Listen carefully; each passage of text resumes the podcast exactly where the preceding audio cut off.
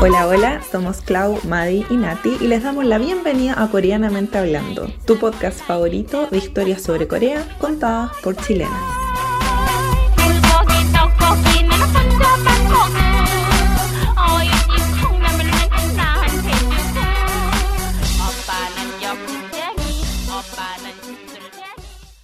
¡Año! ¡Año! Años, años intentando un buen saludo y todavía no nos resulta. Pero bueno, bienvenidos a nuestro capítulo número 4, que es especial Mi marido coreano, la trilogía. Esta parte es la parte 1, que se llama Mi boda coreana. Suena muy así como boda por correspondencia, pero no lo es. Eh, más adelante le vamos a estar explicando de qué se trata, pero antes, eh, ¿cómo están chiquillas? ¿Qué, ¿Cómo ha sido su, su semana, sus días? Yo tengo voz de travesti. ¿Ah? Ahí me dijeron que tenía voz de travesti. y es verdad. Estoy súper resfriada, así que. y ya, bueno, soy Claudia, por si acaso, si no reconoce mi voz. Estoy súper resfriada. Eh, no es corona en todo caso, pero, pero eso, como que van a notar una diferencia en mi voz y quizás muera entre medio ahí tosiendo. Pero es debido a eso, que ya llevo una semana así, con la voz más o menos cortada y todo. Eh, pero estoy sobreviviendo, sí. Ya estoy saliendo de mi resfriado, creo. Pobre Clau. Sí. El, el virus te lo pegó la INA, pues, ¿no? Sí, sí, porque, bueno, la Ina llegó enferma del jardín hace unos días y la llevamos, digamos, al consultorio para que no fuera corona ni nada de eso, para ver. Y efectivamente era un resfriado común, porque nunca tuvimos fiebre ni nada. Y después nos pegó el resfriado a Jun y a mí, pues, así que ahí estamos los dos así como eh, muriendo lentamente. Dijiste consultorio y como que pensé al sapu. Así como que en mi cabeza. Es que aquí al lado de la casa tenemos un, un lugar donde, de hecho, toda la vida hemos llevado a la INA allá, que es donde nació la INA. Y allá ese es como nuestro consultorio, como nuestro doctor de cabecera, ¿cachai? Como- Ah, Oye, ¿le hicieron el test del COVID o no? No, porque el doctor dijo, no, mira, en verdad esto es como que no, es, no tiene ni un síntoma del COVID, así que ¿para qué Ah. le vamos a pasar el trauma de, de hacerle eso? Pobrecito. No, no, no. Así que no. ¿Y Yo tú, Madi? estado, em, bueno, como mejor que las semanas anteriores. Como que ya, ya uno asume más o menos que no se puede ir a las cafeterías, uno como que se resigna más después de un tiempo. Eh, pero bien, bien, o sea, con harto trabajo. eh, tuvieron los chicos acá en donde hago clases exámenes esta semana, así que ha sido bien, bien pesadito, pero, pero nada como del otro mundo. Pero estuviste de cumpleaños. Ah, ¿verdad? Ay, sí. es que no quiero envejecer. Em, sí, estuve de cumpleaños el, el lunes y estuve bien celebrada. Los chiquillos acá me, me cantaron varias veces y, y en la casa me, me cocinaron. El marido coreano me cocinó. Me escribieron cartitas, así que estuve bien, bien regaloneada. Qué bueno. Pero se me olvidó, se me había olvidado que había sido mi cumpleaños. Es que donde no, se, no nos juntamos nosotras, Claro, no fue lo mismo. pudimos celebrar como, como Dios manda. Oye, pero yo me junté con ella. Ah, porque ustedes pero son unas traidoras y se juntaron sin mí. Me dejaron a mí botada y enferma. no, no nos juntemos con la sucia, Claudia. Puede ser corona. Ah, Sí, pues me abandonaron. No, pero estaba en subo en ese día, creo, como que no podía ir venir. Lo que pasa es que en verdad me tomé el día libre porque, porque fue un día en que hacía mucho frío y Jun me dijo, ¿sabéis qué? Tomas el día libre y, justo usted como que nos íbamos a juntar ese día y al final nada, pues como que entre mi resfrío y que hacía mucho frío y que Jun me dijo así como, puta, no vayáis a la oficina, sino que quédate en la casa, ojalá para descansar y todo. Y en realidad como que no tenía sentido que no fuera a la oficina, pero fuera a, a Seúl a, a enfriarme, digamos. Entonces como que, Mm. claro, dije, no, mejor no voy, me quedo en la casita. No, y efectivamente ese día hizo mucho frío, sí, nosotros estábamos congelados. Pero bueno, yo creo que ese también fue, el- mira, el highlight de mi semana fue la semana pasada. Es que fue divertido porque con la Mai nos juntamos a, a comer brunch eh, a un lugar que vamos siempre, pero no teníamos el cafecito. po. Yo no quería el cafecito con la cosita dulce. Y encontramos otro lugar de brunch que tenía este vacío legal que te permitía no pedir brunch y te podías tomar solo un café como con un pastelito. Y estábamos tan contentas, así como ¡eh! y yo estoy ya... Muy Sí. rompiendo las reglas. Sí, pero estábamos felices, felices. Más Encima, la madre no lo notó, pero el, el mesero era guapo. A mí me gustó. Era un lolito, pero era guapo. Así- Yo nunca lo pude ver. no, era como un niño medio así como rubio teñido, pero, pero guapo el lolo. Y, y mi otro highlight, que ni siquiera, ni no es de esta semana, esta semana, bueno, esta semana igual han pasado cosas divertidas, es que ya creo que las cafeterías van a abrir la próxima semana. Sí. Entonces, ahí estábamos así como haciendo fila ya para entrar, así como... Como que pensando ya, ¿cuál, ¿cuál va a ser la cafetería que voy a visitar primero? Bueno, sí, anoche me quedé dormida pensando en eso, así como ya, pero ¿por dónde parto? Mi lista. Así que eso, como que no, no ha pasado mucho más tampoco. Aparte de la nieve, puede ser. Ah, la- sí, nevó y estuvo precioso. Mi update es que no sé hacer monos de nieve. Yo pensé que era tan fácil hacer monos de nieve y como que empezamos a intentarlo con la INA y se te deshace la cuestión y yo decía, ¿cuál es la clave, Dios mío? O, o se te endurece, como que se endurece mucho y no podéis como seguir, como, como, que se, sí, como que se transforma en hielo. Sí, bueno, no lo logramos ninguna de las dos veces. Y una, la primera vez estábamos con la INA sola, que fue el día en que me quedé yo sola en la casa. Al final me quedé con la INA y lo intentamos y no lo logramos. Y al final la INA eh, como que puso sus propias muñecas en la nieve y ahí fue como que armamos el muñeco de nieve, que en realidad fue como poner las muñecas de ella en la nieve. Y la segunda vez estábamos con Jun y tampoco lo logramos y terminó, por supuesto, en una pelea de nieve. Y yo con la cara llena de nieve, enferma encima. Sí, yo acá el otro el día que nevó mucho, que fue como una, que empezó a nevar como tipo 3 de la tarde, ese día nos juntamos con una amiga y no habíamos visto que iba a nevar, ¿cachai? Andábamos paseando así como en un valle. y fue como, ya, vámonos para la casa porque en verdad hace frío. Y estuvimos acá y después la tuvimos que ir, y seguía nevando y me dijo, voy a esperar hasta que pare de nevar para irme. Y seguía nevando, y seguía nevando, y seguía Nunca nevando. paró. Nunca paró. Y ella tiene un perrito, y el perrito como que no puede, es como estos perritos que no, no saben caminar en la nieve porque se le enfrían las patas. Onda, como que literal camina como un ridículo. Entonces teníais que llevarlo en brazos.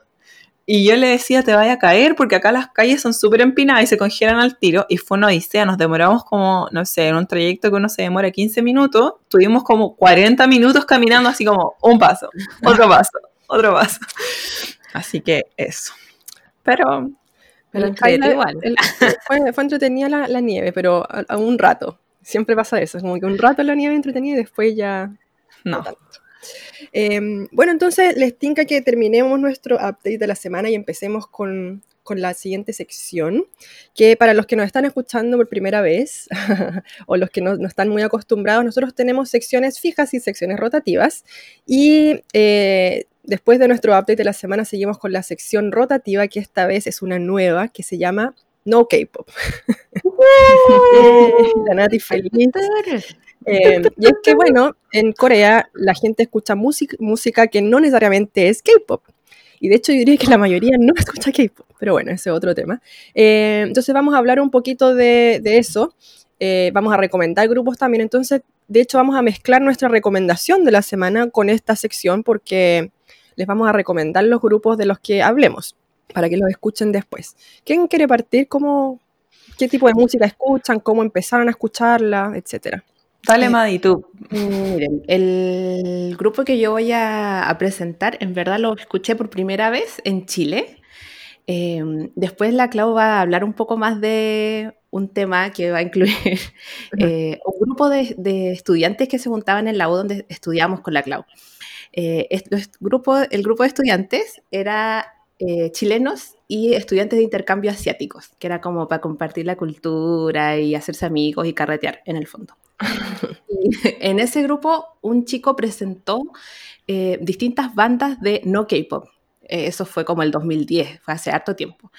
Y, y ahí él introdujo esta, mm, esta banda que, que voy a presentar y presentó, no sé, unas bandas como de ska o punk coreano que igual era como súper no sé, a mí fue como, como muy raro escuchar punk en coreano. Eh, pero esta banda, que es eh, Jan and, and the Faithless, en, en, inglés, claro, en, en coreano es Jan Kiha wa Olguldul, eh, es una banda de rock alternativo. El vocalista es súper guapo, para empezar. Y no sé, tienen un, estilo bien, bien particular. De hecho, ayer eh, le comentaba a, a mi esposo que iba a hablar de esta banda y me decía que él le recordaba como un estilo de música de los 80 más o menos, como de rock, claro, alternativo, como cantado en un estilo como, como coreano tradicional, una cosa así. A mí, ¿sabéis lo que se me imagina? Es como cuando, porque yo no los conocía y se los mostré a Jin y Jin, obvio, los conocía. Me dijo, ay, pero sí, son muy bacanes y él fue el pueblo de la IU De la y, IU, toda, sí. sí, po, y toda la cuestión. Entonces, mm, lo empecé a escuchar y se me imaginó así como también como un crooner, no sé si cachan lo que son los crooners, que son como lo- los cantantes así como clásicos tipo como Frank Sinatra, pero cantando como rock y ochenteo, una mezcla muy rara, así Es como porque, elegante y todo, así porque como... además muchas veces él en sus canciones no canta, sino que es como una especie de, como que habla. A mí lo que más me gusta de, de las canciones de él es que es como una, una verdadera relato de, no sé, como de cosas de súper cotidianas. O sea, si ustedes escuchan las letras, son como Sí. cosas así, onda, me tomé un café malo, no sé, como que súper, no sé, muy, muy extraño, como que su estilo eh, de cantar, pero también al mismo tiempo como que simplemente una, con- es como una conversación en sus canciones, no sé, tiene una mezcla súper divertida. Sí, es, es- es bastante bueno. Y yo lo vi en vivo dos veces Ah, en la universidad, porque también estudiaron en la universidad donde estuvimos con la Clau haciendo nuestros posgrados. Entonces, siempre que hacían el festival universitario, ellos iban. Y mm, son muy buenos en, en vivo, ya no están activos, está el vocalista nomás, Chan Ki-ha, como haciendo su- sus canciones y libros y cosas así. Eh, pero son buenos, son muy, muy buenos. Sí. Y además ellos sali- han salido en varias películas y dramas, o sea, sus, ¿cómo se llama? Algunas de sus canciones más famosas son algunas que han salido en películas, de hecho. Sí, sí, la del, la del café, de hecho. Sí. Ahí cuando la Madie escriba sus recomendaciones, ahí seguramente les hablará de algunas canciones. Sí. Nati, ¿queréis seguir tú con tu...? Ya, mi recomendación se va para otro lado igual. Es como una cada, cada vez más raro. no sé. A, a esta, a esta banda yo también la conocí en Chile, pero como el 2016. Y de hecho estuvieron en Chile el 2017 en un festival que se llama WOMAD, que es como un festival por la paz y no sé qué, que se hace todos los años en Recoleta, que ese momento era gratis y que ahora ya no es gratis. Em, que lo organizaba Peter Gabriel, el loco de Genesis. Ya, bueno, él. Él es como el background de como tipo así como música del mundo. Eh, y llegaron estos locos, así como coreanos, que mezclan rock con instrumentos clásicos coreanos, así como típicos, tradicionales. Entonces yo la primera vez que lo escuché eh, fue como, ¿qué es esto? Así como que me voló la cabeza porque es como una mezcla entre avant rock, rock experimental, con folk, eh, y como entre medio como medio metalero, eh, pero con los instrumentos tradicionales y las canciones duran como 10 minutos, todas así como 10, 8 minutos. Entonces lo encontré como súper interesante la propuesta. Encontré que es bacán como rescatar es- en las raíces como coreanas de la, de la música coreana o de los instrumentos coreanos como para hacer algo no necesariamente pop o no necesariamente como más, no sé, como el típico trot, ¿cachai? Como es, ese típico clásico coreano, sino que se aleja de eso y, y mete otro tipo de instrumento. Eh, y son súper secos, así como que son súper como mateos de, de la música en realidad. Eh, es una cosa un poco rara, así, como que yo no sé si la recomendaría así como ya voy a estar haciendo el aseo y escuchando esa cuestión porque no tiene mucho sentido, pero como sentarse de repente y ver el vide- un video, porque los videos son muy lindos, escuchar la música así, pero como concentrados, así como fijándote en, lo- los sonidos, es bacán. Así como, yo no sé si escucharon el link que les mandé porque Sí. asumo- era súper largo. Sí, yo lo escuché. ¿Y qué les pareció? Es Súper loco, loco. súper loco, sí. Como que no es así como para, para ser súper sincera, no es mi estilo, para nada. Eh, pero sí es súper interesante, como decís tú, de, de verlo como no sé si lo escucharía solamente, pero como ver una puesta en escena yo creo que es mucho más interesante. Así como decís tú en un festival o algo así, verlo como, no sé, verlo en vivo yo creo que es súper entretenido. De hecho, lo que les contaba antes de que llegara la Madi era que estuvieron en el cierre de los Juegos Olímpicos de invierno de acá, el, eh, fue el 2018 los Juegos Olímpicos, creo. Sí. Eh, ellos estuvieron en el cierre, como hicieron una performance así cuática, que está en YouTube, que también se las puedo mostrar de ahí, que están como, no sé, 40 niñas tocando como este, como una especie de guitarra, pero que es como acostada, se me olvida cómo se llama, el que Ah, tiene como cuerda. Ya, eso. Eh, y ellos al medio tocando, y es como una cuestión así como, ¿qué? ¿Cómo esto va a ser un cierre de, de Juegos Olímpicos? Así como, ¿dónde está el K-pop? Pero no, los pusieron a ellos. Así que son, a mí me encantan, pero no los escucho todos los días tampoco. No es como que les diga así como, ay, sí, son como mis músicos de cabecera, pero sentarme a escucharlo, bien igual. Sí, yo, yo, yo encontré lo mismo que la Clau, que, o sea, la música no es que sea desagradable ni nada, pero creo que, que verlo es como, debe ser mucho más eh, entretenido, por lo menos. Sí, Como sí, sí. en escena y baile y todo eso. Sí, es acuático. ¿Y tú, Clau? Yo, la banda, de hecho, con, el, con la que partí en el mundo de, de la música coreana es Classic Y. Son como mis favoritos. Eh, y es una banda que es como electro jazz, diría yo, como que es más para ese lado. Eh, y ellos los descubrí precisamente porque uno de mis primeros dramas, como les contaba en nuestro capítulo anterior, es Mi nombre es Kim Samsung y ellos cantan de los, los temas principales del, del drama. Uno de los más famosos, de hecho, es She Is. Y, mm, y esta banda, bueno, el vocal, son tres personas. Eh, ya no tampoco están muy activos, o sea, siguen haciendo cosas y todo como en clubes, clubes privados y cosas así, pero ya no están, no están sacando discografía ni nada por el estilo, al menos como grupo ellos. Y son tres, uno que es como el DJ, que es el DJ Classy, y de ahí viene el nombre de ellos. Después viene una, una chica, que es la cantante que se llama Joran, y después está el vocalista o masculino, que es Alex. Y ellos se conocieron en Canadá, es una cosa así como muy loca. La cosa es que mm, el vocalista eh, y el vocalista y la chica también, me encanta cómo cantan. O sea, Alex tiene una voz preciosa, también ha salido en varios OST de dramas por lo mismo, tiene unas baladas preciosas. Y, Joran también es, increíble la voz que tiene.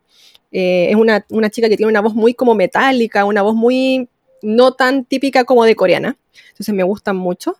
Y, mm, y a ellos, de hecho, fue mi primer concierto en Corea. ¿cachai? Yo los fui a ver, ellos no hacen, como no son como K-pop, sino que son más bien como alternativos. Ellos hacían eventos así como en clubes y cosas así. Y la primera vez que yo vine a Corea, estaban haciendo, de hecho, un evento en un, en un club. Y nosotros con Jun fuimos al club y, no sé, ponte tocaron a las, entre las 1 y las 3 de la mañana, una cosa así. Nosotros los fuimos a ver, fu- fuimos a la fiesta y todo, y fue muy entretenido, muy, muy, muy entretenido. Porque como les digo, es como electro algo. Entonces, tienen canciones, sí, muy, tienen muchas baladas y todo, pero tienen unas canciones muy, muy, muy prendidas. Así que súper entretenido, así como para ir a bailarlos en un club y todo, y tenerlos ahí además en el escenario y todo. Fue muy entretenido. Y de hecho, cuando, cuando fuimos a verlos eh, en ese club, después como que después de que ellos salieron, nosotros nos fuimos para la casa. Y cuando íbamos saliendo del club nos encontramos con la chica, con Joran. Y, y en ese tiempo yo no hablaba nada coreano, pero como ella estuvo viviendo en Canadá, hablaba inglés. Y como que la saludamos y nos sacamos fotos con Juno, súper fans. y, y fue como muy entretenido. Y de ahí obvio que me gustaron más todavía, pues entonces era súper fan y cada vez que hacían como eventos de, de, de firmar cosas y todo, yo los iba a ver y todo. Así como muy, muy, muy fanática. Sí, es una música muy alegre también, como que te pone de buen humor y la podía escuchar como en contextos de, claro, de ir, no sé, como que De si yo lo comparo con lo que recomendé yo, claro, esto lo podía escuchar en el metro, lo podía escuchar como en un paseo familiar, lo podía escuchar mientras estudiaba y lo podía escuchar así como background de tu vida. Es que es como, como música electrónica mezclada con algo, pero tampoco es ese como electrónico tun, tun, tun, que está ahí todo el rato así como, como que para escucharlo en la noche nomás o en un carrete, sino que es mucho más suavizado porque tiene como estos elementos medios jazzísticos, sobre todo de la voz de Joran, que es como mucho más de chica de jazz. Entonces, no sé, tiene como unas mezclas que no, hace- no lo hace como pesado, como, como repetitivo, como quizás normalmente es la música electrónica, y perdona a los que son fans de la música electro, pero no es como tan repetitivo ni tan punchi punchi. Es que igual depende de la música electro. Ahí, Sí. ojo, porque como que hay, la música electro nueva es como más así como... eh, pero antiguamente era bella. Pero, Pero bueno, como eso el tema. concepto que uno tiene general, pues de música electrónica, Ah, como de más festival. más de, claro. Así que Mm, eso, yo los recomiendo muchísimo a ellos y, y bueno, ahí les voy a recomendar mis canciones favoritas y, y la voz de Alex es maravillosa, solo diré eso, Mm. es maravilloso ese hombre. Sí. Tienen baladas muy, muy buenas también. O sea, como las canciones esas del, del, del drama que dijo la Clau, son muy, muy buenas. ay, son tan bonitas. Y aparte que esa, de hecho, esa canción, esa She's, sale en todos lados, porque es como la típica canción que tú ves así como a alguien Sí. y te enamoras. Es como, aquí la ocupan mucho como en los programas de, de televisión y cosas así como para ponerlo en los momentos así como, chan, como, como de amor a primera vista y todo, y ponen siempre esa canción. Así que seguramente les suena la canción de algún lado. Ya, chicas, les tica que pasemos a nuestra sección central del día de hoy. Que tiene que ver con enamoramientos y las canciones. Sí, bueno, eh, hoy vamos a hablar, como ya les comentamos, de la primera parte de, la historia de amor de cada una de nosotras. Eh, un, tema que de todas maneras nos habían pedido muchísimo en, en Instagram y en los comentarios de YouTube también. Creo que es como un, un tema que da, produce harta curiosidad. Así que decidimos dividirlo en tres capítulos. El primer capítulo vamos a entrevistar casi, vamos a sacarle toda la información y los detalles sabrosos de su, de su historia de amor a la señora Clau. Así que partamos, pues. Oh. Yo quiero hacer la primera pregunta, que es como la pregunta más básica. ¿Cómo se conocieron ustedes con Jun? Con Jun, tu señor esposo ¿Cómo se llama actualmente. esposo? Bueno, ahí la Madi delante dio unas claves de que en la universidad donde yo estaba existía un, grupo de estudio, entre comillas, verdad, un grupo de carrete, eh, donde nos juntábamos personas que, claro, les interesaba Asia y al mismo tiempo eh, ahí se unían eh, chicos que, que venían de intercambio de, de- desde, desde las Asias. Y, y la que lideraba este grupo era una profesora coreana, de hecho, que, que, que trabaja, trabajaba, no, que trabaja todavía en la Universidad Católica. Y ella era la que, la que propuso, digamos, este grupo que se llama Study Group Asia. Y el señor Jun era alumno de intercambio. Él vino de intercambio a la Universidad Católica. Él estudió en Koryo University, en la Universidad de Corea, en, en Corea. Y tienen como este, este programa de intercambio y él vino porque él estudió dos carreras como al mismo tiempo, que es como una tipo ingeniería comercial, por decirlo así, y la otra es que él estudió español en Corea. Y, y él decía, eh, siempre me contaba que, que él estudió español y todo, pero nunca habló nada de español, y eso le daba mucha vergüenza. Entonces, antes de terminar su carrera, él se quiso venir a Chile, o en realidad a Latinoamérica, él se quería ir a Latinoamérica a aprender a hablar. Entonces ahí fue que llegó de intercambio y nos conocimos en este grupo porque él, claro, era el alumno de intercambio y yo era de las personas que estaba ahí porque le interesaba Asia y porque había hecho el curso de la profesora Min, que era la, la profesora coreana que, que lideraba este grupo. Y ahí nos presentó la profesora, nos presentó, nos dijo así como, ay, mira, él es alumno de no sé qué y yo, a mí me gustaría que, que tú eh, lo anduvieras paseando y todo, así como que, como que nos juntó a los dos y de hecho Jun venía con, otros, con, otro, con otro coreano y con un, con un japonés. Eran como el pack. Y la profesora me dijo, yo quiero que tú te encargues de ellos. Y ¿Por qué? como, ¿ya? Es que el por qué igual es importante, ¿no?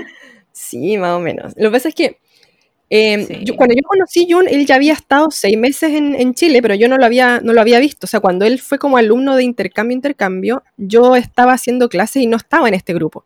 Entonces, Jun ya llevaba como seis meses antes de que yo lo conociera acá en Chile. Y habían unas niñas que, que según la profesora, porque Jun nunca lo, nunca lo dijo así, pero la profesora, según ella, veía que las niñas lo acosaban.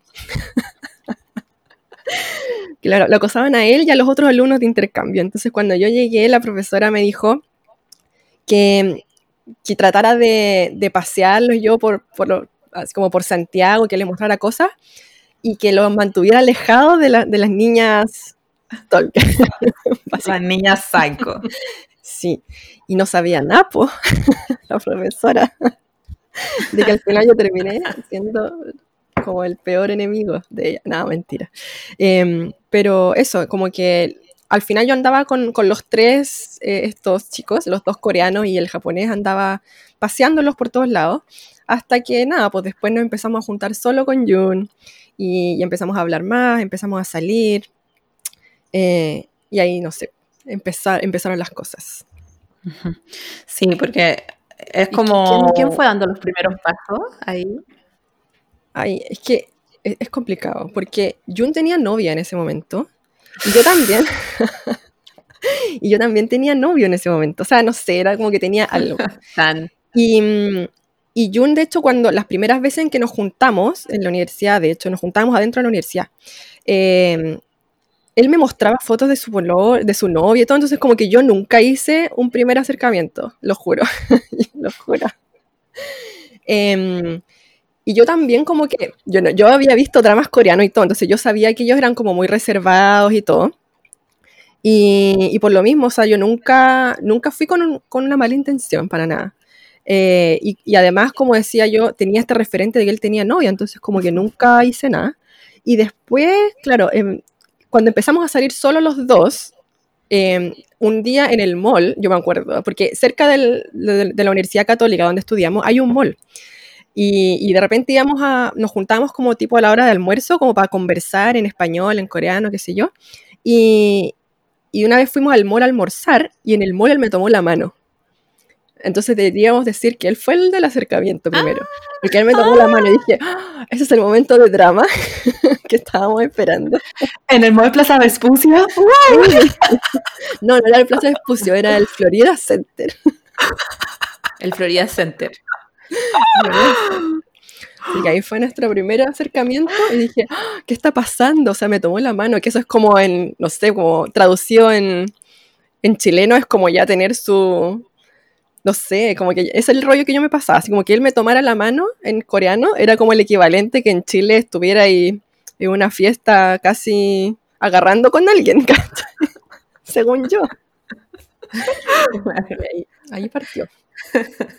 ¿Y a ti te gustaba ahí en ese momento? Ay, no sé, era todo muy confuso. Como que igual era, era, era súper entretenido hablar con él. Jun es como, bueno, ustedes lo conocen. eh, es súper divertido el hombre, verdad. Sí. Y, y era como muy el coreano que yo no me imaginaba. O sea, de nuevo, yo tenía esta imagen de la, en la mente como del coreano súper reservado y como de, drama, ¿cachai? Así como de, de súper correcto y todo. Y Jun es como súper loco, así como de quiero ir al pas- a pasear a no sé dónde, quiero subir el cerro no sé qué. Entonces, de hecho, cuando, cuando, cuando yo planeaba los paseos que hacíamos con los tres, digamos, con los tres chicos, él siempre era como el, el extremo, así como quiero ir a la montaña no sé dónde y a subir a no sé qué. Y era como, ¿qué le pasa a este hombre? Así, ¿por qué tiene tanta energía? Eh, y eso como que me gustaba, me entretenía mucho, porque en ese tiempo yo también hacía equitación y una vez los llevé a los tres así como a andar a caballo y todo, y era pésimo, pero le hacía todo el empeño. Entonces, como, Yo creo que ahí va ahí también un tema que nos han preguntado un montón, que es como cuando hicimos estas preguntas de las relaciones, nos preguntaban así como, ¿son los coreanos así como tranquilos y no sé qué, y etcétera, etcétera? Y es como que depende. como Depende, que, ah. que- que ahí tenéis como el caso de Yoon, que es como súper energía, que claro, es, es caballeroso y es atento, pero también tiene como mucha energía en comparación a, no sé, a mi esposo, que lo hablaremos después, pero... eh, Claro, es como, igual que en cualquier parte del mundo, como que los distintos hombres tienen distintas personalidades, hay algunas personas mucho más indoor, Jun es 100% outdoor, o sea, tú no lo podéis tener en la casa encerrado un día, ¿cachai? Como que se empieza a desesperar y, y así, pues, y a mí me gusta eso de él, ¿cachai? Entonces yo creo que eso también me atraía, pero yo no sé si en ese tiempo me gustaba tanto, de hecho a mí cuando la profesora nos presentó, así como, oye, encárgate de él, me cayó pésimo, ¿cachai? Y de hecho eso siempre lo contaba, y en mi matrimonio lo contamos, así como cuando uno cuenta como las anécdotas, y él me cayó pésimo porque además era como, como extraño. Yo estaba sentada en un sillón, porque nosotros hacíamos estas reuniones como en un, no sé, no era como una sala en realidad, era como una especie de antesala de la biblioteca, de una de las bibliotecas, y era, había como unos sofás o sillones, así como bien gorditos y todo. Y yo estaba sentada en mi sillón, que era para una persona, y él como que invadió mi espacio de una persona y se sentó como en la, en la orilla del sillón, como entre comillas encima mío. Y yo así como, bueno, primera vez que te conozco, ¿caché? ¿Qué te pasa? ¿Por qué, por se sienta ahí? Yo soy como súper de necesito mi metro cuadrado. Entonces cuando la gente invade mi metro cuadrado, me cae pésimo. Y él como que cuando la profesora nos presentó fue y se sentó al lado mío y me dice así como, ay, justo ese capítulo, o sea, ese, ese, ese día estábamos hablando de música y yo le, precisamente estaba hablando también de Classicuay, entonces está todo como conectado este capítulo. Y, y justo y él me dice, ¿y cómo conoces tú a Classicuay? Así como, ¿cómo tú, una, una persona que vive del otro lado del mundo, puede conocer un grupo como Classicuay, ¿cachai? Y ahí como que fue tan pesado el tono con el que habló que me cayó pésimo. Entonces todo en él me caía como muy mal, ¿cachai? Y después, claro, cuando lo fui conociendo y fuimos como saliendo estas veces con, con él y los otros chicos, empecé a ver como, digamos, la, la persona que es él. La clase me imagina un gato y, y yo muy perrito, así como Sí, afuera sí. corriendo, feliz. Sí, y la así como, Sí, ves como un labrador feliz, así como con la boca, con la, con la lengua afuera. eh. Es así, es así nuestra relación. Oye, ya después cuando empezaron ya como más serio, eh, ¿fue acá en Chile, en Corea? ¿Cómo, cómo fue eso? Sí, bueno, nosotros, bueno, esa, esa es la otra, el otro por qué de, de- por qué no teníamos como una relación tan seria. O sea, yo, yo siempre lo digo como que nosotros teníamos una especie de, de relación con, con, con expiración, ¿cachai? Porque en el fondo él se tenía que devolver a Corea y eso yo lo tenía súper claro. Y yo no tenía planes tampoco de irme a Corea. Entonces nosotros eh, no queríamos tampoco tener algo tan serio porque sabíamos que en el fondo tenía fecha de expiración esta cuestión. O sea, él se iba a a Corea y nosotros terminábamos. Entonces yo creo que siempre hubo como una especie de freno de mano cuando estuvimos acá en Chile. Entonces sí, a mí después él me empezó a gustar, yo también le gustaba a él y todo, pero siempre era como que teníamos esa tranca de, bueno, ¿y para dónde vamos con esto? ¿Cachai? Y, mm, pero sí, él antes de irse, porque además cuando estuvo acá en Chile, él, él aprovechó de viajar, por supuesto, a otros lados y todo.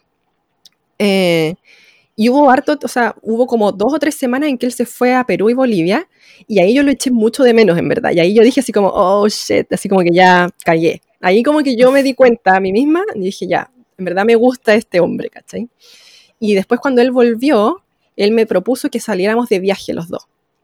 Y fuimos al sur de Chile. Y en ese viaje, en verdad, sí, como que ahí yo ya terminé como de, de, de que me gustara, así, de verdad. Y Entregada. entregadísima. No vamos a dar detalles, pero, pero sí, ahí como que, que fue como intenso el viaje. Y, mm, y él también como que ahí me dijo así como, pucha, ya, en verdad como que me gusta así todo, pero como que seguíamos con esa tranca, como les digo yo. Y él se, se devolvió a Corea y nosotros como que habíamos hecho una especie de, de, bueno, aquí se termina esto y una especie de terminada, entre comillas. O sea, en el aeropuerto, yo lo, de hecho, yo lo fui a dejar al aeropuerto y fue como con llanto y toda la cuestión, así como ya, y, que te vaya bien y que no nos, no nos vamos a ver nunca más y todo. Y, y fue como con eso, así como en, en plan de terminamos aquí, ¿cachai? Y resulta que, mm, que después nos seguimos hablando, o sea, nunca, nunca nos quedamos de acuerdo en eso, así como, oye, ya, sigamos hablando y todo, no, pero fue como que naturalmente al final los dos nos seguimos en contacto por Skype en ese momento y nos hablábamos todos los días y yo me dormía así como con el computador prendido, así como hablando con él, así. Y, y estuvimos así muchos meses hasta que después yo mágicamente terminé en Corea y ahí reanudamos, entre comillas, la relación y, y ahí ya fue como ya seriamente, ¿cachai? Así como ya con presentada de papás y toda la cuestión.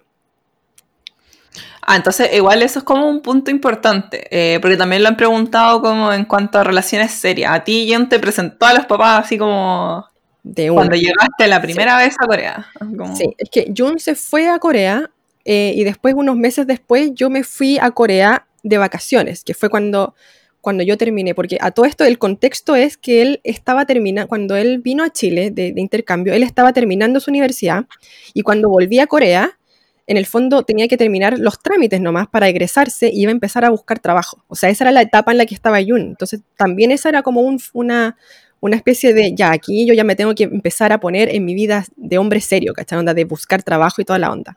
Entonces él estaba en otra bola y yo estaba, a mí me faltaba casi un año para terminar mi universidad. Y cuando yo terminé la universidad, mi mamá me dijo, mira, como que yo igual siempre fui súper matea, entonces mi mamá me dijo, ya, te voy a regalar lo que tú quieras cuando salgas de la universidad, onda un viaje o lo que sea. Y yo dije, me aproveché la situación un poco, le dije, quiero ir a Corea. Y mi me dijo, bueno, te regalo un pasaje a Corea. Y me, y me fui a Corea y ahí cuando fui para allá, ahí los, eh, Jun me recibió en su casa, de hecho, las, las veces que, porque yo fui de viaje, tenía planeado estar en Seúl un tiempo y después viajar a otros lados, y el tiempo en que yo estuve en Seúl, Jun no me, no me dejó quedarme en ningún otro lado. Me dijo, si tú tienes que venirte a mi casa, y yo me quedé en la casa de él. Y eso significaba, por supuesto, presentarme a sus papás y todo, po, porque él vivía con Ah, sus yo, pe- No, yo no, no, pensaba Que, que significaba otra cosa, perdón. no, no, no, por favor. Por favor. No, yo- él vivía con sus papás en ese momento. Entonces era, era que yo me iba a vivir ahí con los papás. Mm. Entonces, de hecho, yo me quedé con la pieza de él y él, él tiene un hermano y una hermana. Y él se quedó, estaba, esos días se quedaba durmiendo con su hermano. Y yo me, me Ah. apoderé de su pieza. ¿Y cómo fue ahí la, la interacción con los papás? Fue, o sea, lo que se podía interactuar, entre comillas, porque ellos, por supuesto, que no hablan español y hablaban inglés así el papá un poquito, y yo no hablaba nada coreano en ese tiempo, o sea, el típico año, año aseo, opa, y esas cosas que uno aprende en, la- en las teleseries. Y, y nada, no podía hablar con ellos, ¿cachai? Entonces era así como de, de hola, así, eh, la mamá siempre me preparaba desayuno, qué sé yo, y era como, las, las interacciones que teníamos eran a través de Jun que nos traducía cosas, pero ellos fueron siempre súper amables en todo caso, súper, súper amables, pero, pero claro, no había como una relación eh, como tal, digamos, o sea, yo no podía hablar con ellos, ¿cachai?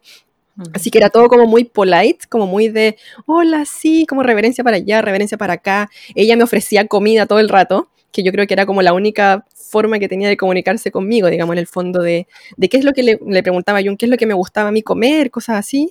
Y ella me preparaba mucha comida. Y, y él también, era el, el, papá de Jun siempre fue como muy amoroso conmigo y como de, de, de no sé, como de, de llevarme a pasear también, como que me llevaba en auto para distintos lugares y todo. Le pasaba el auto a Jun para que él me llevara a pasear a distintos lugares también. todo.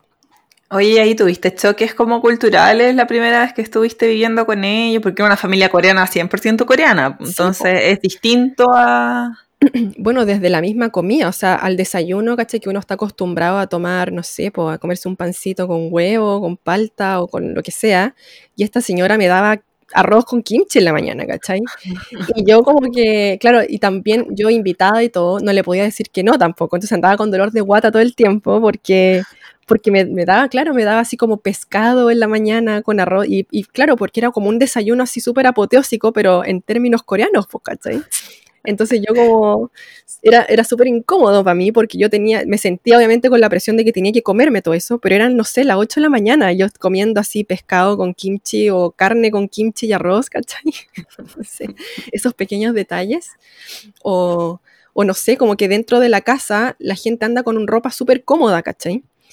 Y de repente el papá de Jun andaba así como casi que bueno, que eso puede ser de la familia de Jun también, que andaba así como casi como un calzoncillo y, y como esta típica como sudadera, así como polera blanca, y yo así como, aló, estoy aquí, así, estoy aquí yo, una persona así que no tiene nada que ver, y él andaba así como demasiado cómodo de repente para mí. Para, Para mí, como tu... Sí, como para, no sé, porque uno en Chile como que cuando vaya a la casa de un amigo y todo, no esperáis encontrarte, no sé, pues con, con el papá o con quien sea, así como demasiado cómodo, ¿cachai? Sí, eso es raro, es raro. A mí Sí. también me impacta un poco, como esa, esa lógica de cambiarse ropa como por ropa extremadamente cómoda en la casa, así como Sí. casi pijama o ropa interior. Claro, pues entonces eso era como que ah, yo también tengo que hacer lo mismo y a mí me daba mucha plancha, yo soy súper como pudorosa. Entonces yo decía, no, es que yo no puedo, así como que, no. Y yo andaba como muy correctamente vestida así adentro de la casa, ¿cachai? Es que igual ellos no invitan, o sea, los coreanos en general no invitan a cualquier persona a la casa, entonces igual daba a entender de que tú eras, no eras cualquier No era persona. cualquier persona, sí. Mm. Sí, esa es verdad. Bueno, y eso también era un poco incómodo, pues como de, de, de que el que yo esté aquí, ¿qué significa para ellos, cachai? Y como que ellos me decían, no, relájate, pero yo ya veía así en mi cabeza que me hacían así como casarme en ese momento, ¿cachai? Como que un poco eso también. Y, eh, bueno, tú estabas de viaje en ese momento acá y, y tenías una fecha de regreso a Chile, entonces, ¿cómo hablaron ahí el tema del, del futuro o, o cómo fue eso? Igual seguíamos así como, bueno, al final nosotros nos rendimos de que, de que una, de alguna otra forma igual estábamos en una relación a distancia, o sea, em, de cuando él se vino de Chile y nosotros seguimos hablando, y era porque, o sea, nosotros habíamos dicho, bueno, si a ti, si a ti te aparece un novio o, o a ti te aparece una novia, ya filo, o sea, yo no te puedo decir nada porque no, no te puedo exigir nada. Pero en el fondo, inconscientemente, igual estábamos los dos súper enganchados el uno del otro.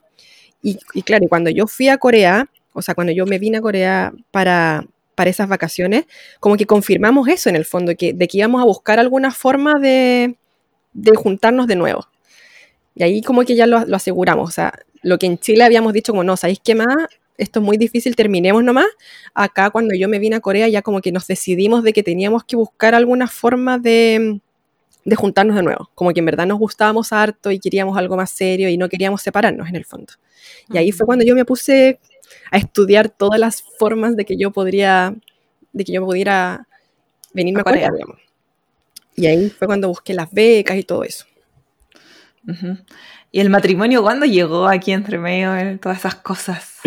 El matrimonio llegó hartos años después, porque esto, esta historia parte el 2007, o sea, el 2007 fue cuando él, él se fue de intercambio a Chile y todo, y nosotros nos casamos recién en el 2011, o sea, estuvimos igual hartos años Ah, harto tiempo. pololis. Sí, Ujú. porque yo, a ver, eh, partió el 2007, el 2009, o sea, el 2008 estuvimos bastante, como durante este tiempo que estuvimos separados, digamos, en relación a distancia, y que yo el 2008 en algún momento vine a Corea y todo, pero el 2008 en general estuvimos separados, así como en esta relación a distancia. Y el 2009 yo volví a Corea ya como definitivamente a vivir, y ahí empezamos nuestra relación así ya seria, seria y todo, y el 2011 nos casamos. Ujú. Pero Y en, y en esta relación de pololeo, de noviazgo, no sé cómo, cómo decirlo, eh, ¿tuviste algún, como, no sé, crisis, choque cultural, algo que te llamara la atención o algo que fuera muy distinto para ti? eso, como de repente de que aquí ya tener una relación seria significa, es como equivale a matrimonio. O sea, de Mm. repente eh, como que son demasiado serios. ¿cachai? O sea, uno en Chile como que ya tiene el novio y todo, y que pueden tener una relación súper estable, pero no significa que tú lo tengas como prototipo de, de, de esposo, ¿cachai? De una. Y aquí como que sí, o sea, equivale sobre todo a cierta edad. Yo, yo creo que también depende mucho eso. O sea, eh, llegas a una cierta edad, que en ese momento yo ya tenía, cuando yo llegué a Corea tenía 24, 26, sí, 24. Entonces como que tú, ah, tú ya tienes 24, como que ya estás en edad de casarte, o sea, y si tienes un novio, significa que ya te vas a casar con él.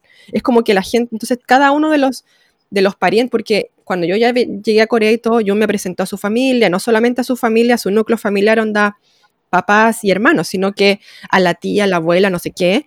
Y ellos como que todos asumían de que nosotros nos íbamos a casar. O sea, si él me presentaba a ellos era porque nos íbamos a casar. Y eso para mí igual era como chocante, porque yo no tenía en mi mente la palabra matrimonio, ¿cachai? O sea, y de hecho la gente que me conocía en Chile, mi grupo de amigos cercanos siempre, cuando te digo que hacía estas apuestas, como quién es el primero y el último que se va a casar, yo siempre era la, era la última que se iba a casar, según mis amigos, ¿cachai? Entonces como que desde esa idea a llegar acá y que todo el mundo asumía que nos íbamos a casar, era como, como que me ponía mucha presión también, ¿cachai? Y aparte que yo estaba lejos de mi casa, tenía mi familia lejos, estaba muy estresada porque cuando, claro, cuando estudié coreano no era tan terrible, pero después cuando empecé el doctorado, yo estaba estresada, en verdad. O sea, tenía todo el día, trabajaba todo el día, estudiaba, lo que no estudiaba estaba en el laboratorio y entre medio de repente tenía estas como, como de, bueno, ¿y cuándo se van a casar y no sé qué? Y eso era como todo, de repente, mucha presión sobre mis hombres. Y eso era como un choque constante, digamos, esa, esa presión de que no puedes andar con alguien porque sí nomás, porque te gusta, no, es porque realmente te vas a casar con esa persona. Como que esa es la... Muy Sí, fuerte. pues ya, ya entraba la edad así como 24, que acá son 26, y, y así ya estáis como más vieja, pues. como que la, la mentalidad un poco distinta es chocante, es verdad. Sí, Eh, es como eh, yo creo bien- que es lo más fuerte, digamos. Y luego ya cuando, eh, cuando ca- hizo, hicieron el cambio de, de como, ya, sí nos vamos a casar, como, ¿cuándo se empezaron a planear, a plantear eso? Yo creo que esa misma como presión, al final, o sea, la familia de él todo el tiempo ya asumía de que nos íbamos a casar. Yo en algún momento también dije, bueno, ya, casémonos, sí, sí, me da lo mismo. Mi mamá siempre fue de, de no se casen, vivan juntos, pero acá en Corea eso no existe. Y eso es también un punto aparte, porque, por ejemplo, cuando uno tiene una relación seria, nosotros ya igual ya llevábamos un año y medio o casi dos, y ya estábamos pensando en verdad en ir a vivirnos juntos. Eh, Jun, como les decía, cuando yo, cuando yo lo conocí a él, estaba viviendo con sus papás, pero él ya sabía, en, entre medio, digamos, de esta relación, en el 2010 o algo así, él se fue a vivir solo, cuando él, él lo contrataron en la empresa en que que de hecho sigue trabajando actualmente, él se cambió de casa, se fue a vivir solo, y ahí ya nosotros nos empezamos a plantear, bueno, ya, eh, yo en ese momento vivía en los dormitorios de la universidad y me dijo, vente a vivir conmigo. Y yo así como que, ya, pues yo, yo me voy a vivir contigo. Pero ahí el pero, o la letra chica era, pero para eso tenemos que casarnos. Y yo decía así como, ¿por qué? ¿Cachai? Y de hecho mi mamá también me decía, pero ¿por qué? Si en Chile uno perfectamente puede vivir con la persona y nadie te va a mirar feo por vivir con la persona sin haberse casado, pero acá en Corea es como es como la máxima Sí, pues la el máximo tabú de la vida es irte a vivir con alguien si no están casados. Entonces ahí era como, ah, entonces para ir a vivirme contigo, irme a vivir contigo yo tengo que casarme sí o sí. Y ahí fue como, sí. Ya, entonces, y ahí fue como el crisis existencial 2, ¿cachai? Como ya, o sea, en verdad me tengo que casar. Y ahí fue cuando ya, bueno, dijimos, bueno, si para ti es tan importante, casémonos. Y fue como, como de casi un trato, entre comillas. Sí, de hecho alguien preguntó en las preguntas, quería leerlo, eh, que cómo te habían pedido matrimonio, una niña que creo que es una, una chica, ST Sanma, eh, preguntó eso. ¿Te lo pidieron o fue como un pacto? Es que acá en Corea, yo diría que la mayoría de las veces primero es una especie de pacto, así como ya, ¿estamos listos para casarnos? Sí, yo creo que nos vamos a casar. Y hay como que ya tienes como una especie de conversación previa, donde ya tienes como la idea de que sí, se van a casar y que vas a empezar a, a planear esto y todo. Pero sí hubo también un proposal. Y, es súper divertido, en verdad. O sea, yo siempre me acuerdo como una anécdota. Porque, eh, bueno, nosotros compramos una casa. O sea, antes de, cuando nosotros dijimos ya nos vamos a casar y teníamos todo este plan, eh, Jun vivía en un departamento muy chiquitito donde no cabíamos en verdad los dos. Era como estos típicos one room. Y, y Jun al final dijo ya, si nos vamos a casar, entonces vamos a comprar una casa. Y compramos una casa y cuando la casa estaba vacía, él me dijo así como, eh, ya, mira, vamos a, tienes que venir a ver la casa porque tenemos que empezar a remodelarla y todo, y yo quiero que tú seas la que, la que haga eso, la remodelación, porque yo no tengo idea de decoración ni nada. Así que, onda, habla tú con la gente, con los diseñadores y todo. Y yo, ya, ok. Y para mí era así como, no sé, como que él me llamó un día, onda, no sé, un día de tu miércoles, que yo fuera un día miércoles que fuera onda a ver la casa y, y, cuando yo fui a la casa a verla, él, o sea, yo entré a la casa y él tenía así como toda la casa llena de velas, así como llena de globos y como con un cartel que decía cásame. en español. En español. Entonces eso fue lo divertido porque para la gente, o sea, el, el típico cásate conmigo Claro, es como, en verdad, si uno lo piensa, es una gramática súper avanzada en español, pues. ¿Cachai? Es como cásate conmigo, ¿cachai? Y él lo escribió mal, entonces eh, tenía así como un panfleto, así como escrito, y que decía cásame. Y entonces como que fue todo súper emocionante porque él había hecho, desde la entrada del departamento, había hecho un camino de velas, así, todo así, ¡ah! y con, como con una, con una, con estos, ¿cómo se llaman? Con estos globos como llenos con él y toda la cuestión, y me, me pasa los globos y todo, y yo así como que voy siguiendo este camino como de velas, y de repente llego al final y dice, cásame. Entonces a mí me dio un ataque de risa.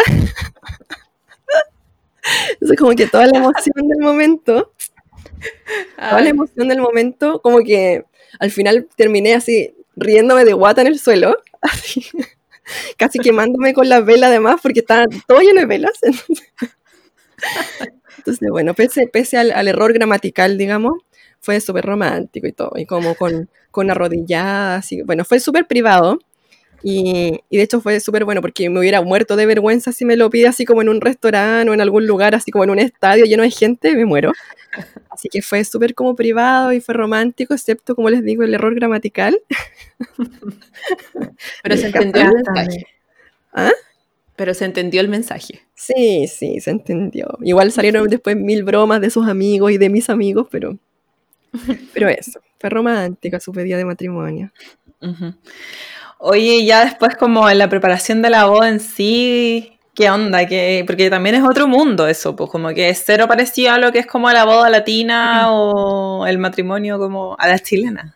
Sí, bueno, de hecho, yo creo que donde, donde existen más estas diferencias culturales o choques culturales, yo creo que es en esta parte del matrimonio, porque los matrimonios son nada que ver con lo que uno está acostumbrado en Latinoamérica. O sea, de partida, el horario, la gente que, los invitados y todo, es todo un mundo aparte. Em, y de hecho, yo estaba tan perdida con eso que, que, lo hicimos, hicimos la opción fácil, que fue ir a un wedding, un wedding fair, que en el fondo vas a una feria de matrimonios, donde ahí tú eliges como packs de todo. Entonces yo elegí como un pack de, que había, en el fondo había una niña que era una wedding planner que planeaba toda mi boda y yo simplemente iba eligiendo cosas. Entonces lo que hicimos fue que habían distintos paquetes, así como dependiendo de qué tan lujosa tú quisieras o qué tanta plata quisieras tú gastar en tu, en tu boda. Entonces había el paquete, ponte tú, no sé, de 10 millones, el paquete de 20 millones, el paquete, entonces era como eso. Y al final tú elegías este paquete que venía incluida la planner y la planner, digamos, te, te iba derivando a todas las cosas. Entonces al final yo tenía que elegir nomás.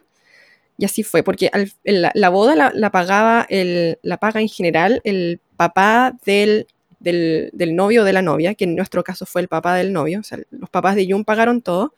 Y yo al final tenía que solamente elegir, o sea, como les digo, la, wedding planner a mí me tenía, ya a ver, eh, dentro del paquete de, de este dinero que ustedes quieren gastar, eh, las opciones de, wedding hall son estas. Y, eso también es una diferencia. O sea, en Chile generalmente uno hace el matrimonio como, como una fiesta nomás. Y aquí es como realmente una ceremonia que, es como la ceremonia en sí y después se termina, la gente come y se va. ¿Cachai? O sea, en total el matrimonio no te dura más de una hora y media, dos horas. Y no es como exclusivo tampoco, o sea, es un hall, literalmente, donde se están casando muchas personas al mismo tiempo muchas veces. Eh, entonces, claro, yo al final tenía que elegir cuál era el lugar donde yo quería hacer la boda. Después, como que dentro de todos los lugares que ofrecían vestidos de novia, yo tenía que elegir cuál, cuál lugar me gustaba más, probarme algunos vestidos, ya me, me quedo con este lugar. Después lo mismo con los maquillajes y todo eso. Era como que yo tenía ciertos lugares así como que elegir nomás. Y yo al final elegía dentro de este pack de cosas y, yo me quedé con este, no sé, con, el matrimonio, digamos, estándar y todo, coreano, que de partida es una, no es una fiesta, como les decía, sino que es más bien, se hace a la hora de almuerzo acá en Corea. Los matrimonios en general son entre las 11, de la, entre las 11 y las 12 del día. Eh, la gente llega a tu matrimonio, generalmente de partida no te da regalos, tampoco te da plata, te da dinero, una bolsa con dinero. O sea, una bolsa no, un, sobre, con dinero. Eh, después la gente entra a tu matrimonio, está la ceremonia típica donde tú vas vestida de blanco y todo. Eh, hacen como una, no es una misa en sí, sino que hay una persona que de hecho tú eliges que, que hace como, no sé, ¿cómo le llama eso? el MC. El claro, es como el, el, que anima mi, mi boda, que, que, uno le elige generalmente dentro de tus amigos. Y, ellos van hablando como, no sé, cosas de, hacen como todo un discurso de la, sobre la pareja, qué sé yo, eh, y después ya como que viene el intercambio de anillos, termina eso, y después viene un momento donde, donde los amigos o los familiares hacen una canción, que es el chuca, que hacen una canción así como para la pareja, y después la gente, o sea, eso y después te pones a sacar fotos, fotos, fotos con todo el mundo, y después la gente se va a comer. Y ahí termina la ceremonia. O sea, y a lo más lo que tú haces después es volver, porque después te cambias de ropa, generalmente después del traje blanco te pones ropa tradicional coreana y vas saludando mesa por mesa a la gente, a los invitados, digamos, que muchos además de los invitados yo no tenía idea quiénes eran, porque como les digo, la gente em, que eh, el matrimonio lo paga mi suegro y la mayoría de los invitados que van a mi matrimonio no son mis invitados, sino que son de mi suegro. Entonces había muchísima gente que no tenía idea quién era y yo solamente saludaba y sonreía y, me ponía para las fotos. Y, y, ahí termina, o sea, en la comida la gente come y se va nomás, ¿cachai? Entonces, en el fondo... Eh, es súper loco eso, porque hay varias veces que, bueno, yo, mi matrimonio no, no, fue aquí en Corea, pero pasa mucho que los papás del novio o los papás de la novia como que son mucho de invitar a sus amigos más que los novios a sus propios amigos. Sí. Y eso igual es como una cuestión que es porque ellos pagan el matrimonio, entonces son como sus invitados. Son sus reglas en el fondo. Sí, es, eh, es como, es eso, como más, más que, yo lo sentí, o sea, hasta el día de hoy yo lo siento un poco como, como que es una ceremonia que no es tanto para los novios. ¿Cachai? O sea, yo me sentí como parte de una especie de obra de teatro, por decirlo así, donde yo tenía que actuar como la novia, porque todo es como además súper programado. O sea, de hecho, yo al lado mío tenía una señora que me iba explicando todo el rato, así como, ya, ahora tienes que sonreír, ya, ahora tienes que hacer esto, ya, ahora tienes que hacer esto. O sea, obviamente también era porque yo no sabía nada que hacer, pero, pero, pero todo eso es como que yo lo que, lo que quiero que la gente quede como con la idea es de que es todo como súper programado, por decirlo así. Sí. ¿Y, ¿Y, te vino a ver alguien de tu familia o algún amigo desde Chile? Sí, de hecho vinieron, bueno, vino mi, mi mamá, mi hermano y mi abuela de mi familia. Y por supuesto que además lloraban todo el rato. como súper como a la chilena. Y, y una amiga vino, que fue como mi especie de madrina que madrina aquí no, no, existen los padrinos de matrimonio, pero ella era, fue como, yo la nombré mi madrina de matrimonio, porque obvio que se había pegado el tremendo, el tremendo viaje. Ella es una de mis mejores amigas, la Marce, la Marcela Amigo, que de hecho hace poco nació su guaguita, así que felicidades. Ah. Y ella fue de mis amigos la única que vino en ese momento a mi matrimonio. Y de, de los otros, mis amigos eran los, los amigos con los que trabajaba, en el fondo que era la gente del laboratorio donde estaba trabajando, y, y mis compañeritos de, del curso de coreano. Y, esos eran, y ahí se termina mi lista de invitados, pues eran mis familiares, eh, mis amigos del curso de coreano, que eran como 10 personas, y mis compañeros de la U y mi profesor, de hecho, y todo, que también eran como otras 10 personas. Yo me acuerdo que hicieron streaming de tu, de tu matrimonio. Sí, de tu matrimonio. sí porque, yo bueno, dentro, dentro de los amigos que ya estaban en Corea en ese tiempo está, era Daniel, que también es un, un, amigo que tenemos en común con la, con la Madi. Y, y, Daniel siempre ha sido mi amigo. O sea, Daniel, de hecho, lo conozco desde séptimo básico, ¿cachai? Y, así que Daniel estuvo acá en Corea y él fue, bueno, Daniel siempre ha sido como el tecnológico del grupo. Y él fue el de la idea de hacer un streaming de mi matrimonio. Así que todos mis amigos en Chile y también la gente del Study Group Asia, hay gente que nos conocía, digamos, a los dos, eh, se metió al streaming y todo. Y en ese tiempo igual era como, no era tan común super, como ahora, digamos. Súper pro igual. Sí, era su, su, fue súper pro. Entonces ahí fue como, como que muchos amigos, de hecho, me dijeron que vieron el stream y todo. Oye, Daniel, gracias Daniel. No sé si lo vas a escuchar porque él fue el que nos recomendó los micrófonos. Daniel es como el, el, tecnológico del grupo que te, que, te, que te ayuda en todas estas cosas. Oye, y um, tengo una duda, porque lo que habíamos hablado hace un tiempo era que a ti te regalaron joyas, ¿no? A mí sí. Sí, sí. ¿Cómo fue eso? Porque eso también es cero Chile o cero Latinoamérica. Sí, es que, bueno, pasa que tradicionalmente, o sea, la mayoría de las costumbres que, que, tú ves ahora en las bodas igual tienen como su descendencia de cosas antiguas. Po. Se supone que antiguamente en la familia de la novia, eh, la novia prácticamente se vende a la familia del novio. O sea, en el fondo, lo que ustedes tienen que pensar es que esta es una sociedad que era súper machista antiguamente y que en el fondo la mujer era como, como una especie de trabajadora en las casas de, de, los maridos. Entonces, cuando, cuando una familia se, entre comillas, deshacía de su hija, o digamos, de, dejaba partir a su hija, era como dejar partir mano de obra, por decirlo así. Entonces, la familia del novio tenía que pagarle a cambio algo a la familia de la novia. Entonces, generalmente, eso es toda una ceremonia donde la novia, como que una, unas noches antes del matrimonio en sí, se va, cambia desde la casa, desde su casa, desde la casa de sus padres, a, se va a la casa del novio, y en ese momento hay un intercambio de, de que el novio, o sea, la familia de la novia entrega a la novia, y en la familia del novio entrega a la familia de la novia regalos un montón de regalos, que generalmente eran ropa, joyas o lo que fuera, a la familia de la novia. Entonces era como, como ropa de cama, de, muy bonita. Claro, así como un intercambio de, bueno, tú me das a tu, no, a tu hija y yo te doy regalos a cambio. Y, y, como mi mamá estaba en Chile, eh, ese intercambio, ese, ese como regalo, no, nosotros no lo hicimos. Hay gente que lo hace todavía de forma súper tradicional y todo, y que va como a la puerta de la casa de la novia a ofrecer cosas y todo. Para nosotros no fue tan así. Pero sí lo que hicieron fue que me regalaron a mí, así como un set de joyas, así como el, el anillo con los aros y, y, una pulsera y todo, así como un, Y que, y que son cosas que después quedan como para heredar. Acá como que Claro. se ocupa mucho eso, el tema de, de que el anillo de compromiso, las joyas, después como que uno las puede seguir heredando como a sus hijos, que si quieren dar ese anillo lo transformen, etcétera, etcétera. Como que también pasa un montón esa, claro. esa cosa. Oye, ¿tuviste ceremonia tradicional? Em, bueno, aquí e- existe como este pack, como que les decía yo, donde, donde viene incluido la ceremonia tradicional. Porque hay dos ceremonias, o sea, tú la puedes elegir hacer 100% tradicional, que desde un principio vas con el traje y haces como todo, todo esta, este recorrido como súper tradicional. En mi caso yo hice una mezcla, así un, un remix. yo quería todo. Yo quería estar de blanco, yo quería estar disfrazada, yo quería todo. Entonces, así como apropiación cultural en su 200%. Entonces yo quería, quería mi ceremonia de blanco y toda la cuestión.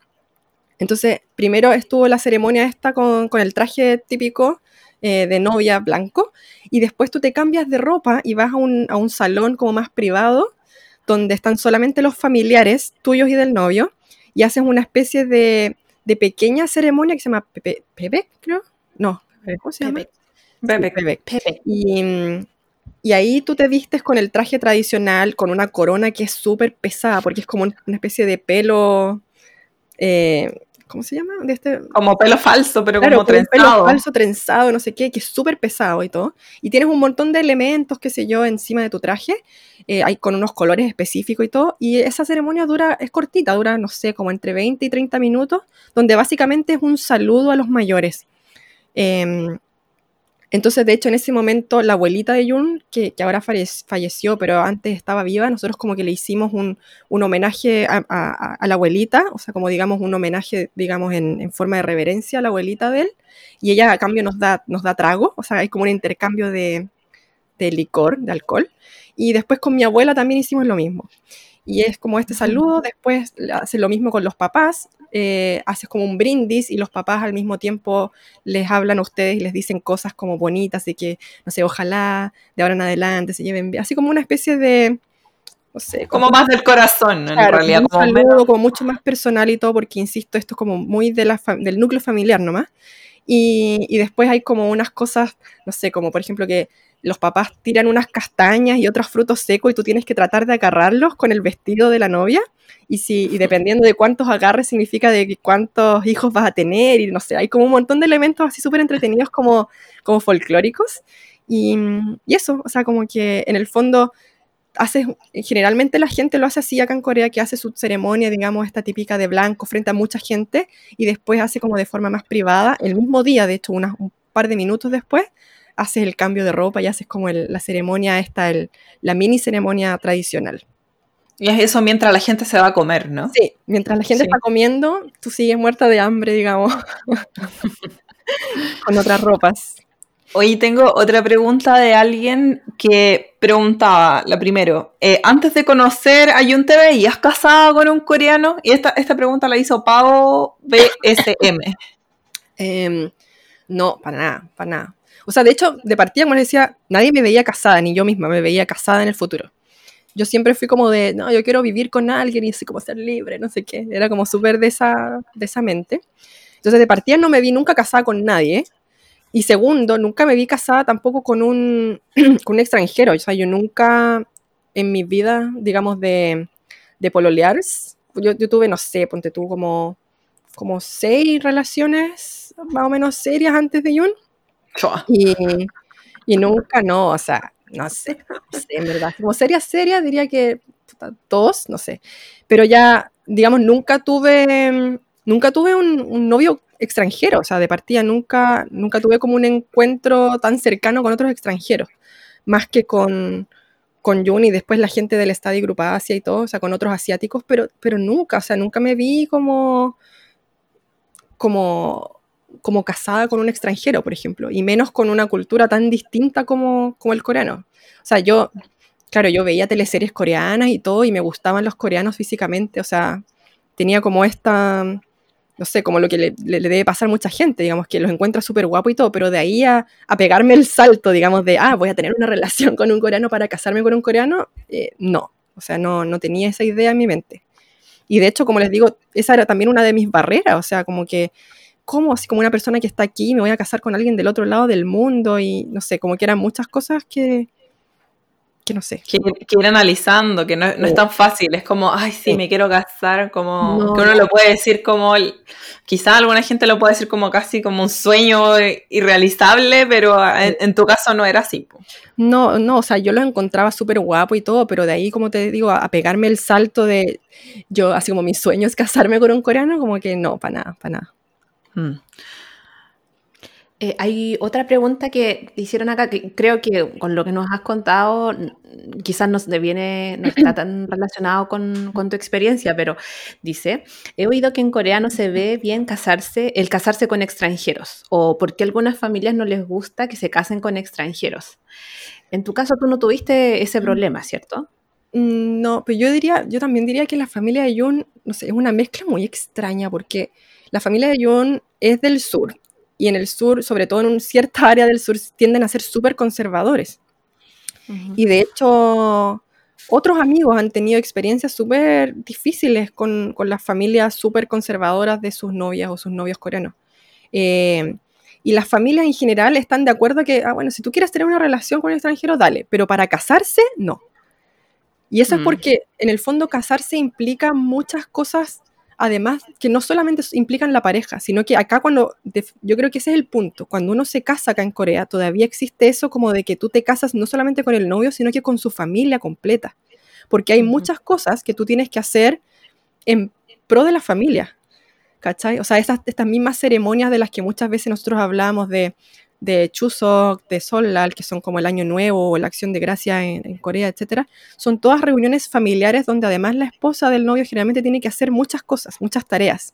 Y eso la, ge- la gente tiene la idea de que un extranjero no las va a cumplir, no las quiere cumplir tampoco. Entonces, como que no hay esa, no sé, como, como que ven que el extranjero no va a tener esa responsabilidad que generalmente tienen las coreanas de, de hacerse cargo de todas estas ceremonias y otras cosas. Entonces, yo creo que por miedo a eso es que la mayoría de las familias dicen, mira, evitémonos los problemas y si Claro. tú quieres andar con una extranjera entre medio, pololear con ella o andar de novio con ella, da lo mismo, pero para casarse, por favor, elige una coreana. Y yo creo que también, y quizás otro tema, como que son muy reservados con su raza. Hasta el día de hoy son como muy centrados en mantener como el, el- suena feo, pero es como este coreano más puro, como de, de no perder las tradiciones, que es lo que, en parte lo que dice la Clau, y, y como preservarlo, pues, más que nada, Sí. como no, no, no dejarlo ahí tan ah, como uno que, que en Chile, por ejemplo, es súper normal casarse con un extranjero, en realidad, como Claro, que no y de es- hecho es como bien visto, o sea, como, oye, mira, ya se casó con un estadounidense o no sé, con un europeo. Es como que wannabe algo, ¿cachai? Así como yo quisiera ser no el criollo típico, ¿cachai? Claro. Em, en cambio, acá en Chile, o sea, perdón, en Corea existe, claro, eso que dice la Nati también, de que de partida la gente, el coreano en general, siempre quiere ser como de la masa nomás, no quiere como sobresalir en algo. Eso también es algo súper típico coreano. O sea, y de hecho, por ejemplo, la gente, voy a pasar a un tema nada que ver, pero también para que vean lo mismo.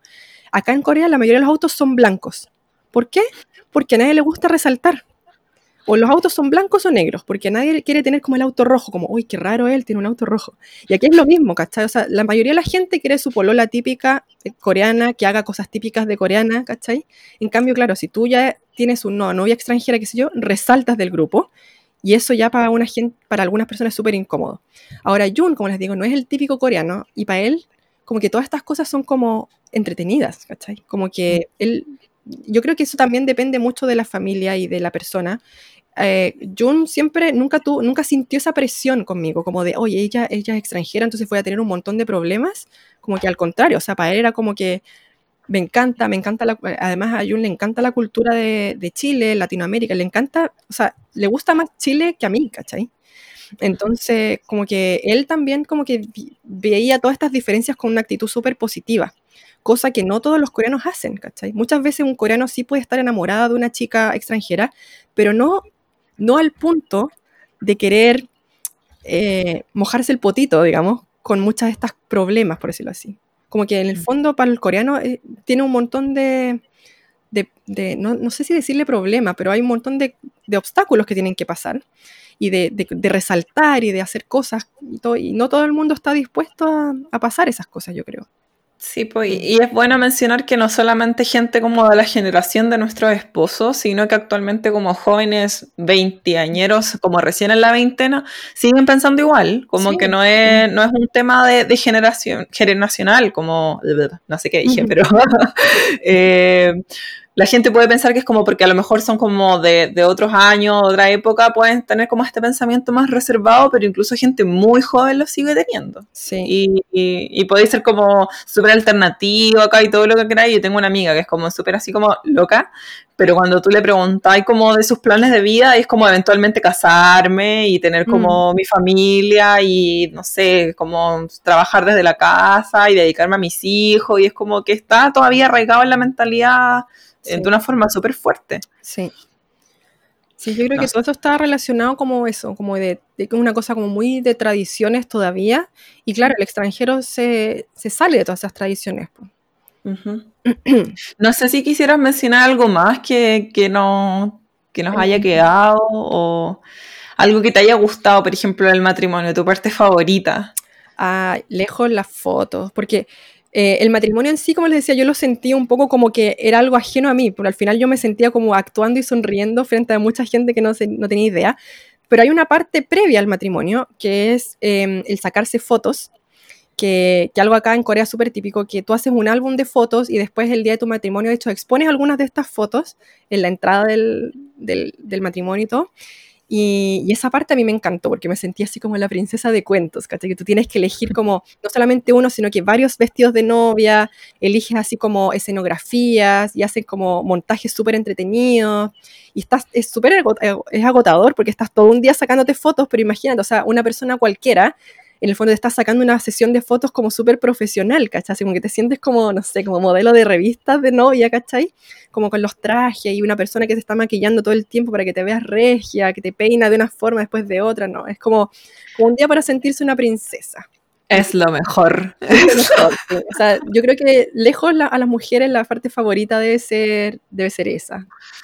Sí, es agotador como decís tú, porque claro, es todo el día y no podéis comer, pues, No, como que te dicen, estáis súper fajada por todos Sí. lados y es como, no, no te dejan comer, pero es muy divertido. Es muy- Ojalá se hicieran cosas así en Chile también, como así de producida. Sí. Yo encuentro que le- les iría bien. Sí, yo también. De hecho, una vez con, con Jun pensamos poner así como el negocio de, de eso, pero no sé, hay como que... en- en- y no sé, es como una cosa de, de que tendríamos que hacer la moda de hacer este como estudio, no sé. Sí, es eso. Y eso, no sé, yo creo que en los capítulos que vienen vamos a seguir hablando otras cosas. No sé, Clau, si quieres mencionar algo más antes de cerrar. Mm, bueno, un saludo nomás a mi, a mi señor esposo. Ah, Porque bueno, ya llevamos, ya llevamos muchos años, llevamos nueve años de casados y de conocernos ya llevamos muchos más, o sea, llevamos como 12 años de habernos conocido. Así Ujú. que nada, es como mi partner y me, me gusta mucho eso de que, de esa como libertad que él tiene de, de que cada uno puede hacer las cosas por separado, pero no significa que, que no sé, que no nos guste tampoco hacer cosas juntos y, y, y eso, po. De, esa independencia en el amor que es tan bonita. Sí, esa, esa como independencia y codependencia al mismo tiempo, o sea, como de, de que cada uno tenga sus planes por separado y que no nos moleste, pero al mismo tiempo que nos guste también hacer muchas cosas juntos y, y no sé, y ahora que nos vamos a cambiar de casa también estamos como viviendo una especie de segundo matrimonio, por decirlo así. Así que es como, no sé, estamos como en una etapa bonita todavía, a pesar de que ya llevamos nueve años juntos, entonces bacán. Ujú. No, y, y contarles, con- contarles también que los capítulos que vienen van a seguir en la misma tónica. Eh, nos falta aquí la historia de la señora Madeleine y después viene la mía. Eh, con temas distintos, o sea, ahora la Clau quiso tocar el tema de su matrimonio, nosotros vamos a escoger otros temas relacionados también a las preguntas que nos han enviado, que están súper buenas. Muchas gracias porque nos llegaron un montón de preguntas muy interesantes. Gracias. Sí, otras bien locas, así que ahí vamos a estar viendo qué, hacemos con todas estas preguntas, porque da parto. Sí, de hecho ¿cierto? podrían hacernos sugerencias quizás de, de qué es lo que quieren, a lo mejor ver un video en YouTube o que los pongamos algo más fácil como en Instagram TV, no sé, po. ahí qué prefieren, qué formato prefieren, quizás sería bueno también preguntarles a ustedes mismos qué, qué les gustaría más, porque no, no, no, Claro. no- son muchas preguntas y, y- y no sé, son como, como para hablar harto rato cada una de las preguntas, entonces Sí, pues son como vienen con su historia detrás. Y La Clau, si tienen más preguntas específicas sobre la historia de la Clau, también que nos, nos Ah, escriban. sí. sí, porque- para que la- A mí me han preguntado mucho. Yo, eh, de hecho, esta es la primera vez que hablo abiertamente de mi relación con Jun oh, en, en los Ah. medios. Que yo soy como súper, a mí, bueno, a lo mejor la gente que me, me- me ve por Instagram quiere, cree que yo tengo como una gran personalidad y que soy como súper así de hablar todo y en verdad no, o sea, sobre todo las cosas como de, de mi historia con Jun, sobre todo, yo creo que la he hablado nunca. Entonces, sí, igual como que me, me pone nerviosa un poco el tema, pero, pero nada, ahora ya como que ya, ya lo desbloqueé, así que si tienen más preguntas, eh, si de repente otras personas también están pasando por esta misma etapa de que, no sé, de repente tienen una relación con alguien y no saben para dónde van, no sé, si tienen algunas unas cosas más, no sé, eh, más personales también, me pueden escribir o bien a mí o, a, o al o a coreanamente punto hablando y conversemos. Sí, porque ya vamos a estar subiendo hartas cosas. Por lo menos esta semana que vamos a estar publicando el capítulo, vamos a estar ahí compartiendo varias fotitos entretenidas también del, de la cloud. Sí, de los tiempos Así. anteriores del matrimonio y todo.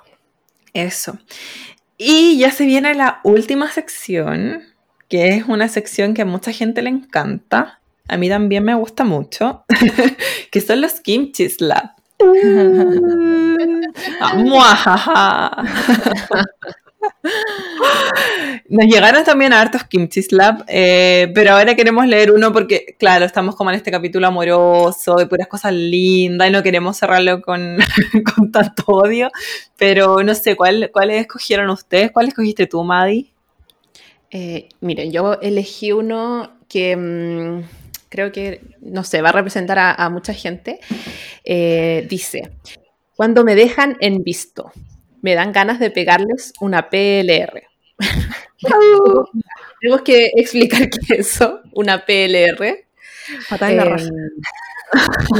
Pero yo Sí, creo que bueno. igual otras personas como eh, que no En sean el trasero. Claro, una, una patada en el trasero. O yo creo que tenemos que instaurar, me dan ganas de pegarle un kimchi slap.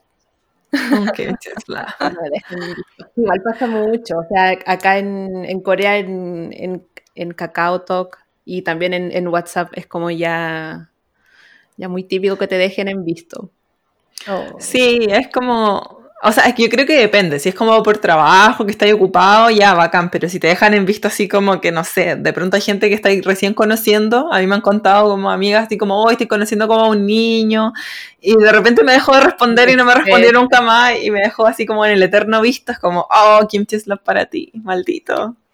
Al cabo que ni me gustabas. ¿Y tú, Clau? Eh, yo también, así como que por el lado más amoroso, pero no tanto, un kimchi slap para la señora zapa de la esquina, que cada vez que hablo con mi crush aparece y no se va. Péguese el alcachufazo, pues señora. Déntrese, déntrese. déntrese. Ahí ya.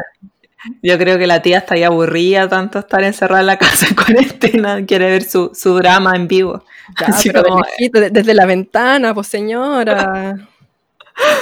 Me gusta que no estén llegando kimchi slap de cosas así como que, que estén instaurando en el vocabulario, así como en vez de quiero pegarle, así quiero darle un kimchi slap. Sí. Y yo escogí también un kimchi slap que es como súper chileno, pero que también puede ser como a nivel internacional con lo que está pasando hoy en día y es como un kimchi slap para la gente que anda en fiestas clandestinas. Los odio. Yo también los odio. todos los odiamos. Onda, acá Cachagua. Cuando lo de Cachagua, bueno, los que son chilenos van a entender eso, pero bueno, hubo una fiesta clandestina en un sector como de clase alta de, de Chile, como y puras personas ahí como haciendo su fiesta, pero también acá en Corea pasó, yo me acuerdo que hace poco salió las noticias que encontraron unas fiestas clandestinas que habían que entrar como por, por conclave o no sé qué, y que hicieron como una redada para pillarlos, pero gente estúpida, perdón, pero es que Sí. Sí. No. Pero yo creo que tampoco se, se. O sea, no solo la gente de clase alta, como en Chile yo creo que hay gente Ah, de, todos, sí. de todos estratos que está súper relajada con el virus y todo eso y creo que es súper irresponsable. Así como un kimchi Mm. slap masivo a toda esa gente que anda En línea. Sí, no, no, yo mencionaba el caso de Cachagua porque fue lo último que salió, pero, pero efectivamente yo he visto en mis redes sociales personales como, no fiestas clandestinas, pero sí gente haciendo juntas como si nada, como en la piscina, todo sin mascarilla, y es como, ¿qué onda? Sí, no, no lo entiendo, no lo entiendo. Que se acabe esta cuestión, pues ya, cortémosla con las fiestas. Pues señora, señor. Sí, no, no, no va a pasar nada porque a bailar un reggaetón un día, no sé. Pueden bailar Classic Quay después, no, Ah. no. Y eso, eh, agradecerles por este capítulo amoroso, este especial que va a durar hasta febrero, entonces el especial de los dos meses del amor, porque somos mujeres muy enamoradas del amor. Eh, y, y agradecerles también aquí que se queden escuchando la historia de la señora Clau. Sí. ¿Cierto que sí? Muchas gracias por, por aguantarse toda esta historia y, y nada, pues muchas gracias también por, por todos los mensajes que siempre nos llegan, porque nos llegan muchos mensajes, no solamente para darnos kimchi slaps o, o no sé, hacernos preguntas, sino que también mensajes amorosos como de, ah, me encanta escucharlas y cosas así que también nos llenan el corazón de amor. Nos animan a seguir con el proyecto del, del podcast. Sí. Sí, es verdad. Y, y les recordamos, la, nos pueden hablar a coreanamente.hablando en todas Ujú. nuestras redes. O, o también en las cuentas personales, si tienen algo específico, alguna pregunta como más específica relacionada a ciertos temas, bueno, están los Instagram personales ahí. ¿Cuáles, cuáles son los- sus cuentas, chicas? Eh, la mía es coreanizada. Ujú. La mía es Madiland. Y yo soy Cosmia, con dos O.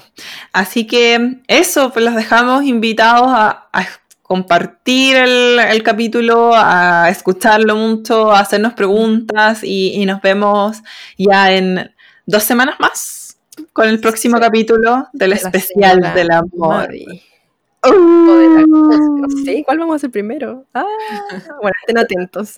Estén atentos ahí a ver qué, qué sale. Adiós. Bye bye, Chao. 안 풍각쟁이 아빠는 풍각쟁이 아빠는 풍각쟁이야. 뭐. 아빠는 풍각쟁이야. 뭐.